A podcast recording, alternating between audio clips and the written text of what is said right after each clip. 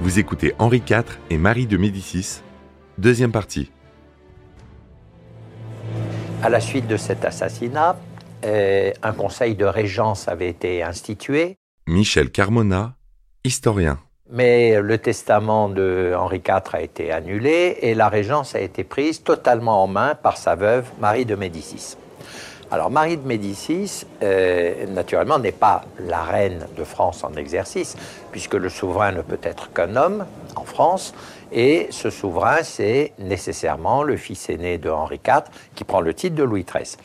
Mais Louis XIII, au moment de la mort de son père, a seulement 9 ans, donc on le proclame roi, et puis c'est donc le conseil de régence qui va gouverner à sa place, et ce conseil de régence se réduit à sa mère, Marie de Médicis.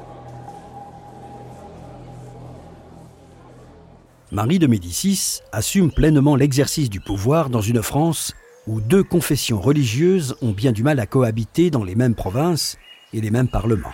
Cette situation fragile éveille donc les ambitions des nobles qui cherchent à entamer l'autorité monarchique.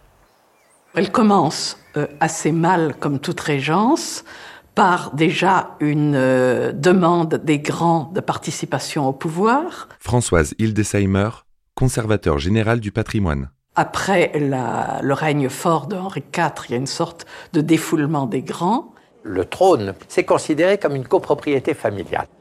L'idée de quelque chose qui est l'État, qui est évidemment quelque chose qui se transmet avec certaines règles de succession, et c'est une idée qui nous est familière aujourd'hui. Elle n'était pas du tout familière aux gens de cette époque.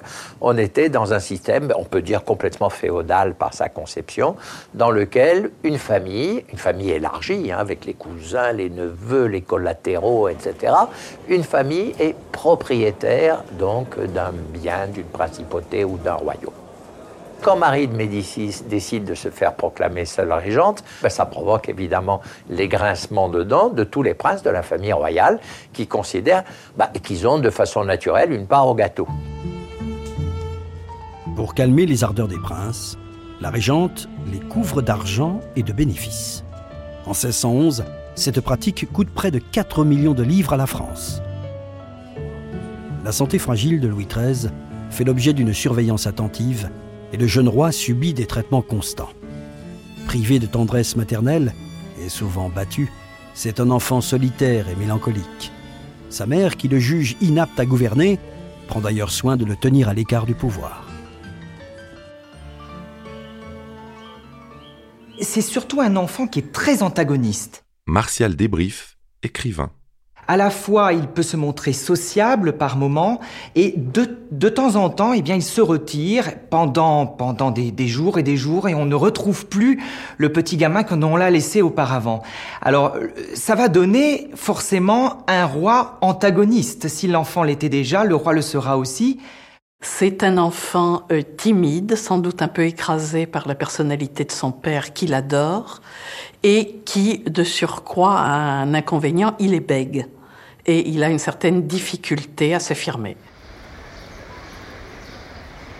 Si la régente garde au gouvernement les hommes d'Henri IV, tels Sully ou Villeroy, elle fait entrer nombre de princes au Conseil d'État qui devient une institution lente et inefficace. Elle doit alors tenir des conseils officieux afin de pouvoir prendre de réelles décisions. Le principal ministre, Sully, qui dirige avec brio les finances royales, là des accusations de malversation, démissionne le 26 janvier 1611. Il laisse alors le champ libre à l'ambitieux Concino Concini, marié à la protégée de la reine, Leonora. C'est le début du règne des favoris italiens. Concini, c'est en quelque sorte, si on peut dire, le favori de Marie de Médicis. Et Concini est un intrigant qui s'est emparé du pouvoir et qui l'a exercé euh, pendant la régence de Marie de Médicis au grand déplaisir du jeune Louis XIII qui euh, voulait régner mais avait beaucoup de mal à s'imposer devant cet Italien arrogant qui ne manquait pas une occasion de l'humilier.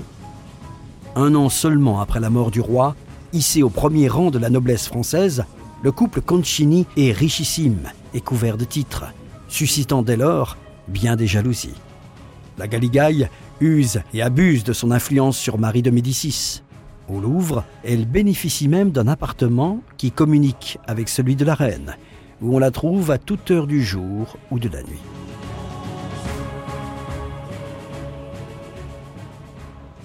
La reine au pouvoir interrompt aussitôt la politique offensive que menait Henri IV à sa mort pour revenir à l'alliance traditionnelle catholique avec l'Espagne. La régente fait le choix de se rapprocher des Habsbourg, l'autre puissance catholique européenne. Tout son programme politique, c'est de pouvoir amarrer la France au catholicisme. Michel Carmona, historien et elle va s'y employer. Voilà, alors c'est ça la toile de fond de ce qui se passe en 1615, c'est-à-dire la réalisation de ce qui est le grand rêve de Marie de Médicis, probablement bien avant qu'elle devienne régente, mais à partir du moment où elle est régente, elle a en tout cas sur le papier tous les pouvoirs. Et ce grand rêve, c'est ce que on appellera euh, à l'époque déjà le double mariage espagnol. Le double mariage espagnol prévoit l'union de Louis XIII avec Anne d'Autriche fille du roi d'Espagne Philippe III et arrière-petite-fille de l'empereur Charles Quint, et l'union d'Élisabeth de France avec le frère d'Anne qui deviendra Philippe IV en 1621, en accédant au trône d'Espagne. Alors c'est une visée politique tout à fait évidente dans la politique que veut mener Marie de Médicis, c'est assurer l'alliance avec l'Espagne, c'est garantir en quelque sorte la paix et la euh, prorogation d'une politique catholique, au fond, d'application du Concile de Trente euh, en Europe. Les princes français, notamment les protestants, voient d'un mauvais œil ce rapprochement avec la très catholique monarchie espagnole un certain nombre de chefs du parti protestant, dont plusieurs appartiennent à la grande noblesse et certains sont également de la famille royale, car la famille royale s'est aussi divisée. Les princes eh, qui portent le nom de Condé, qui sont protestants, et les princes de Condé, évidemment, se considèrent comme les chefs naturels du parti protestant. évidemment, à titre de prince et à titre de chef protestant, ben, ils veulent, je dirais, presque une double part de gâteau. Ben, évidemment, on n'est pas très content de voir euh, cette alliance avec euh, l'Espagne euh, qui va de toute façon renforcer la monarchie. Ça, c'est clair. Et une monarchie trop puissante, ben, évidemment, ça ne fait l'affaire ni des uns ni des autres. Et donc, Marie de Médicis va avoir beaucoup, beaucoup, beaucoup de difficultés à réaliser ce mariage. En janvier 1614, pour montrer son désaccord avec cette politique, Condé quitte la cour, suivi des ducs de Nevers, de Longueville, du Maine et de Bouillon. La régente doit faire face à une vague de contestation si forte qu'elle est obligée de convoquer les États généraux. La reine, qui n'est pas très assurée de son pouvoir, Françoise Hildesheimer, conservateur général du patrimoine entend se faire conforter par les trois ordres du royaume qu'elle convoque donc en des états généraux qui devraient euh, normalement assurer son pouvoir, notamment face à Condé, face aux grands qui lui réclament une participation à l'autorité souveraine. Avant les États généraux de 1789, les derniers États généraux qui s'étaient réunis, ce sont ceux que Marie de Médicis a été obligée de réunir en 1614 qui se sont plus ou moins bien passés, mais qui lui ont finalement donné, en tout cas, euh, une sorte de brevet de tranquillité intérieure et un blanc-seing pour mener à bien, malgré quelques troubles, les mariages espagnols.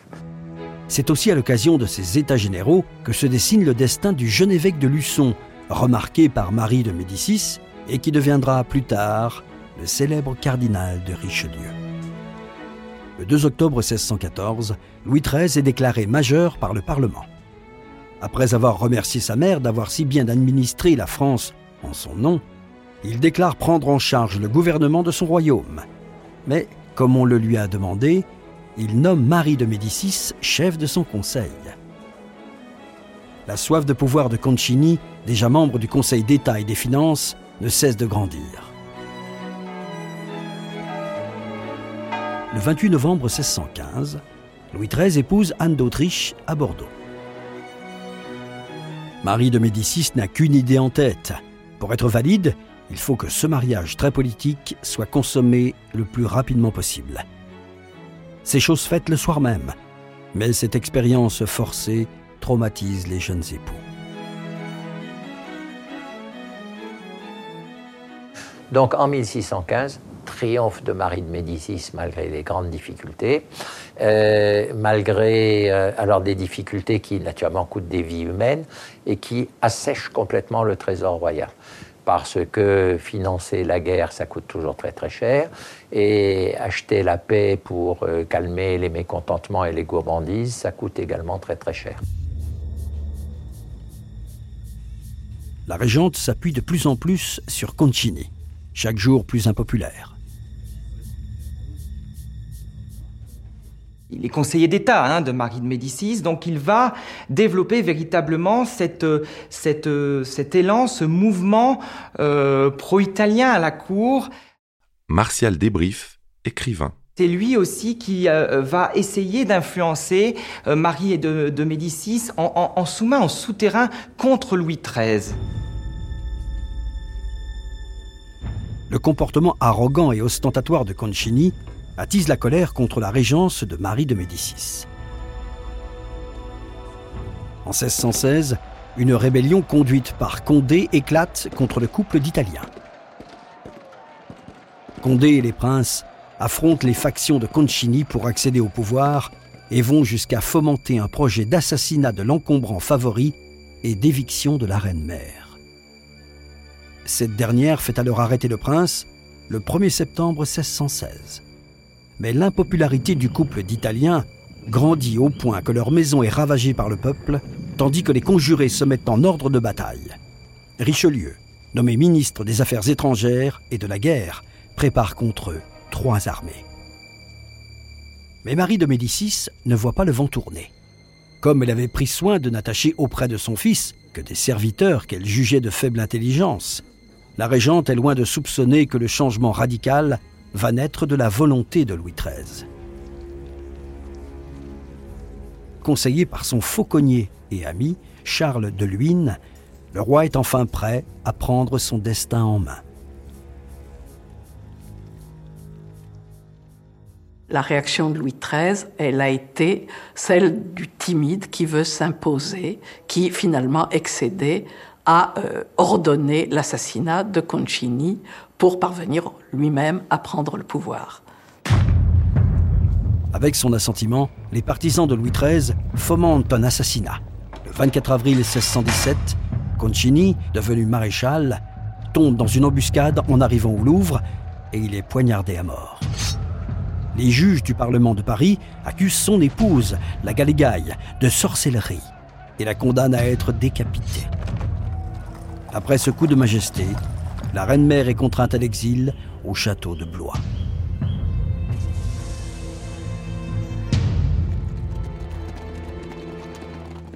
Le choc de cette brutale éviction est terrible pour Marie de Médicis. Assignée à résidence au château de Blois, ses moindres gestes sont épiés et rapportés à Luynes, le nouveau favori en titre qui conseille Louis XIII dans sa gouvernance. Pour brider le caractère intrigant de la reine déchue, les rares visites qu'on lui accorde sont contrôlées. Déjà privé de Barbin, son fidèle intendant, prisonnier à la Bastille, c'est au tour de Richelieu d'être renvoyé dans son évêché de Luçon. Marie ne cesse d'assurer le roi de sa complète soumission et le prix de la laisser revenir au Conseil. Mais l'impérieux Louis XIII reste de marbre devant les supplications de cette mère qui lui a témoigné si peu d'affection jusqu'à présent. Louis XIII, libéré de la pesante tutelle de sa mère, goûte enfin au plaisir d'être un roi souverain. Alors lui met au point un stratagème très élaboré. Jean-François Beige, écrivain. Qui consiste à laisser Barbin, l'ex-intendant de Marie de Médicis, qui est emprisonné à la Bastille, correspondre avec la reine exilée à Blois, ce qui avait été interdit par Louis XIII. Luynes se débrouille pour faire recopier les lettres avant qu'elles ne parviennent à leur destinataire et en 1618, alors que l'opinion publique commence à pencher en faveur de Marie de Médicis, qui est comme prisonnière, alors que dans l'esprit des Français, son rôle est d'être auprès du roi, Luynes présente la copie de cette correspondance accompagnée de considérations alarmistes sur la sécurité du trône. Dans ce climat de suspicion, l'étau se resserre autour de Marie de Médicis, qui subit une surveillance de plus en plus étroite. Elle est menacée d'être expulsée du royaume si elle ne renonce pas à toute action politique. Mais l'opinion publique gronde contre Luynes. Et lorsque Marie comprend que cet exil est voué à durer, poussée par son entourage ultra-catholique, elle décide de s'opposer à son fils par les armes. Le 22 février 1619, la reine s'évade du château de Blois. Elle essaiera de se sauver dans des conditions rocambolesques, en descendant d'une fenêtre avec une corde, etc. Le très catholique duc d'Épernon, lieutenant général des armées, se rallie à Marie de Médicis, suivi du duc de Bouillon et du prince de Lorraine. C'est le début d'une première guerre entre la mère et le fils, qui s'achève le 30 avril 1619 avec la signature du traité d'Angoulême. Face à elle, la reine-mère ne retrouve pas cet enfant craintif, mais le digne fils d'Henri IV. Louis XIII, victorieux, pardonne.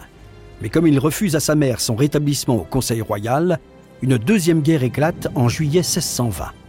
Marie de Médicis est mise en déroute le 7 août lors de la bataille des Ponts de Cé.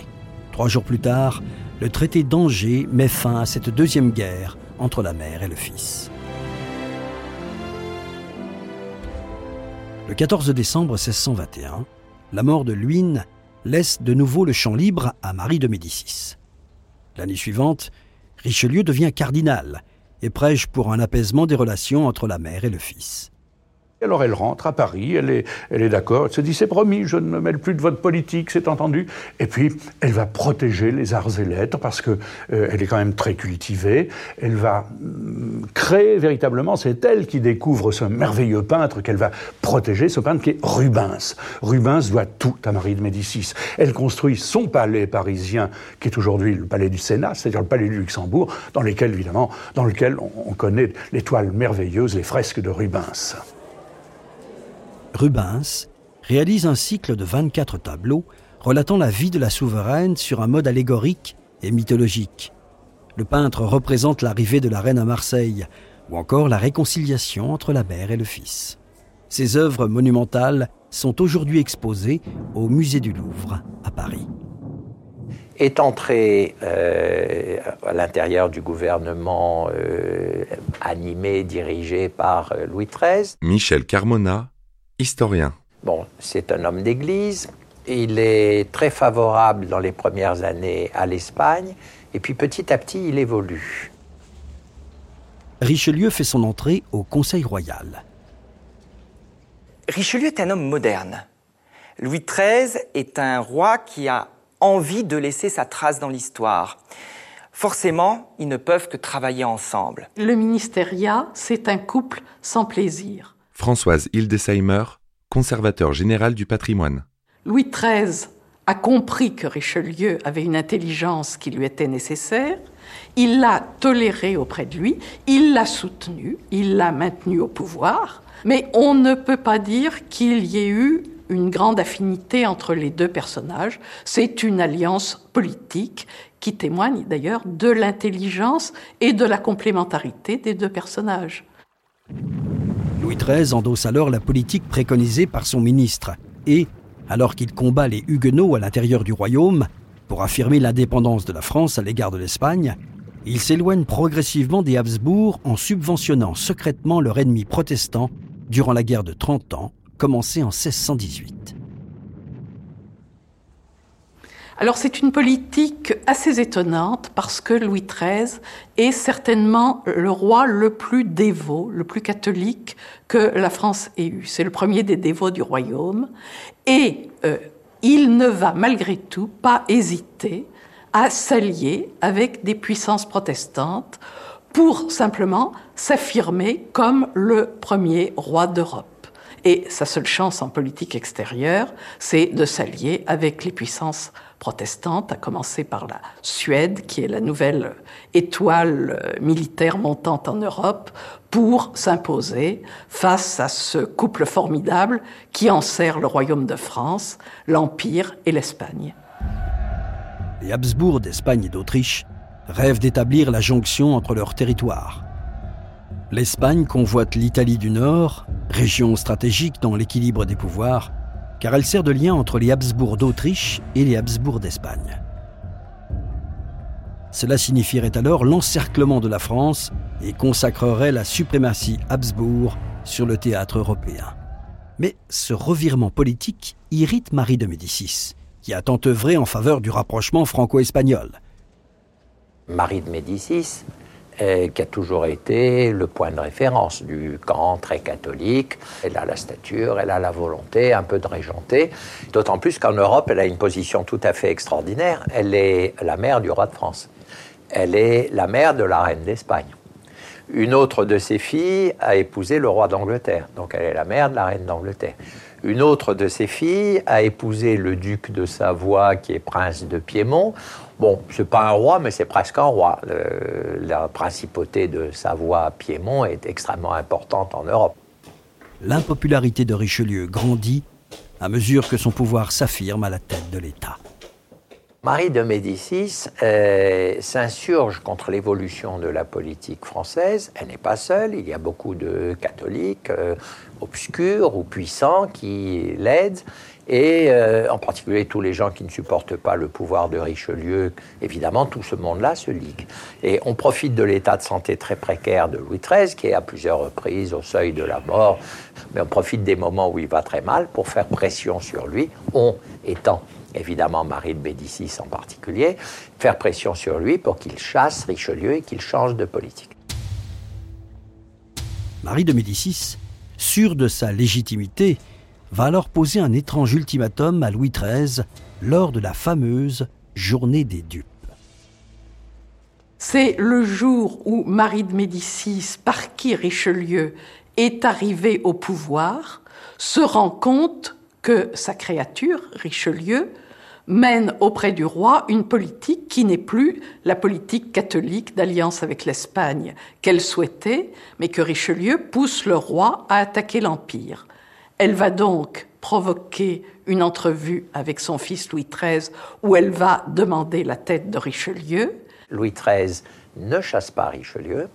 Et Louis XIII a même une phrase très extraordinaire à un des moments les plus dramatiques de ces événements, lorsqu'il dit Entre mon État et ma mère, je choisis mon État. C'est quelque chose de très nouveau et ça paraît complètement scandaleux pour une grande partie de l'opinion publique de l'époque. Comment est-ce qu'on peut désavouer sa mère? Alors pourquoi la journée des dupes? C'est un bon mot du bel esprit qu'était euh, l'ambassadeur Bautru à la cour qui a dit qui sont les dupes? Ben, C'est les courtisans qui, dans un premier temps, croyant que Marie de Médicis avait gagné la partie, se sont précipités en foule autour d'elle. Et puis, quand ils ont vu que le roi l'a lâché pour Richelieu, se sont immédiatement détournés. Marie de Médicis, qui ne peut pardonner à Richelieu, lui adresse ces mots assassins. Vous êtes le plus ingrat des hommes. J'ai fait votre grandeur. Vous étiez de ma maison. J'ai demandé au roi de vous faire cardinal, de vous faire entrer dans son conseil, je vous ai donné des places, des charges, de l'or. Vous manquez aujourd'hui au devoir de fidélité. La reine-mère, qui refuse de se plier à la volonté royale, est alors éloignée des affaires et exilée à Compiègne dès février 1631. Gaston d'Orléans, fils cadet de Marie de Médicis et agent de tous les complots contre son frère Louis XIII, fédère alors autour de lui les ennemis de Richelieu afin de libérer sa mère de sa captivité à Compiègne. Une Ligue des gendres se met en place. Elle essaye de récupérer tous, ces gendres qui ont épousé telle ou telle de ses filles, euh, soit en Espagne, soit ailleurs. Michel de Decker, écrivain d'histoire. Pour monter une manière de ligue contre Louis XIII. Et Marie de Médicis va finir par s'enfuir du château de Compiègne. Michel Carmona, historien et se réfugier dans les Pays-Bas espagnols. Elle ne trahit pas la France. Elle est chez sa fille, la reine euh, euh, d'Espagne, qui l'accueille très volontiers. Plus tard, elle passera en Angleterre chez sa fille, la reine d'Angleterre. Mais à partir de cet exil volontaire, exil de la France, euh, elle mène une campagne forcenée contre Richelieu, bah, c'est-à-dire aussi contre Louis XIII, en finançant des complots, en finançant des campagnes de presse, etc. Et elle ne reviendra jamais en France. Quand elle passe la frontière en juillet 1631, Marie de Médicis disparaît de la scène politique française sans se douter qu'elle ne reviendra jamais dans ce royaume qui fut le sien. Dans les années qui suivent, les relations demeurent glaciales entre la mère et le fils. Marie apprend même la naissance de son petit-fils, le futur Louis XIV, en 1638 par voie publique. Outragée, elle ne prend pas la peine d'envoyer un émissaire pour féliciter Louis XIII. La reine-mère se trouve désormais à Cologne et prend part à une nouvelle conspiration contre Louis XIII, celle fomentée par 5 mars, la dernière d'une longue série pour l'orgueilleuse Marie de Médicis, qui s'allie une fois de plus à Gaston d'Orléans et à l'Espagne. Mais le complot est bien vite déjoué par Richelieu. Marie de Médicis rend l'âme le 3 juillet 1642, après avoir passé sa vie à intriguer contre son fils dans l'espoir de revenir au pouvoir. Richelieu, sa créature, devenu son ennemi intime, lui survivra seulement cinq mois. L'histoire conserve un jugement sévère à l'égard de cette reine qui avait été vendue pour rattacher la France au catholicisme et renflouer les caisses du royaume. Elle laisse pourtant à son fils, Louis XIII, un royaume intact. La France que euh, Louis XIII et Richelieu légueront à euh, Louis XIV via la régence d'Anne d'Autriche assistée de Mazarin. Françoise Hildesheimer, conservateur général du patrimoine. Cette France-là, elle est devenue la première puissance européenne. C'est quand même un assez beau bilan. Les cœurs d'Henri IV et Marie de Médicis sont transportés au Prytanée militaire de la Flèche, fondé par le roi en 1604, et disposés de part et d'autre de l'hôtel. Et oui, mais en 93, 1793, quand les révolutionnaires ont tenu les réunions politiques dans cette chapelle du Prytanée de la Flèche, eh bien le général euh, Fabrefond, qui présidait la réunion, dit Mais on ne va pas délibérer devant les vestiges de la monarchie, brûlez-moi ces cœurs Et on a placé ces cœurs sur une manière de barbecue, et c'est la première fois dans l'histoire qu'ils ont brûlé ensemble. Vous venez d'écouter À l'ombre des monarques si vous avez aimé ce podcast, vous pouvez vous abonner sur votre plateforme de podcast préférée et suivre Initial Studio sur les réseaux sociaux. À l'ombre des monarques est un podcast coproduit par Initial Studio et Merapi, adapté de la série documentaire audiovisuelle Les Rois de France, produite par Merapi. Cet épisode a été écrit par Thierry Bruand et Dominique Mougenot. Il a été réalisé par Catherine Mignot. Production exécutive du podcast Initial Studio. Production éditoriale Sarah Koskiewicz et Mandy Lebourg, assistée de Sidonie Cotier. Montage Johanna Lalonde, avec la voix de Morgane Perret.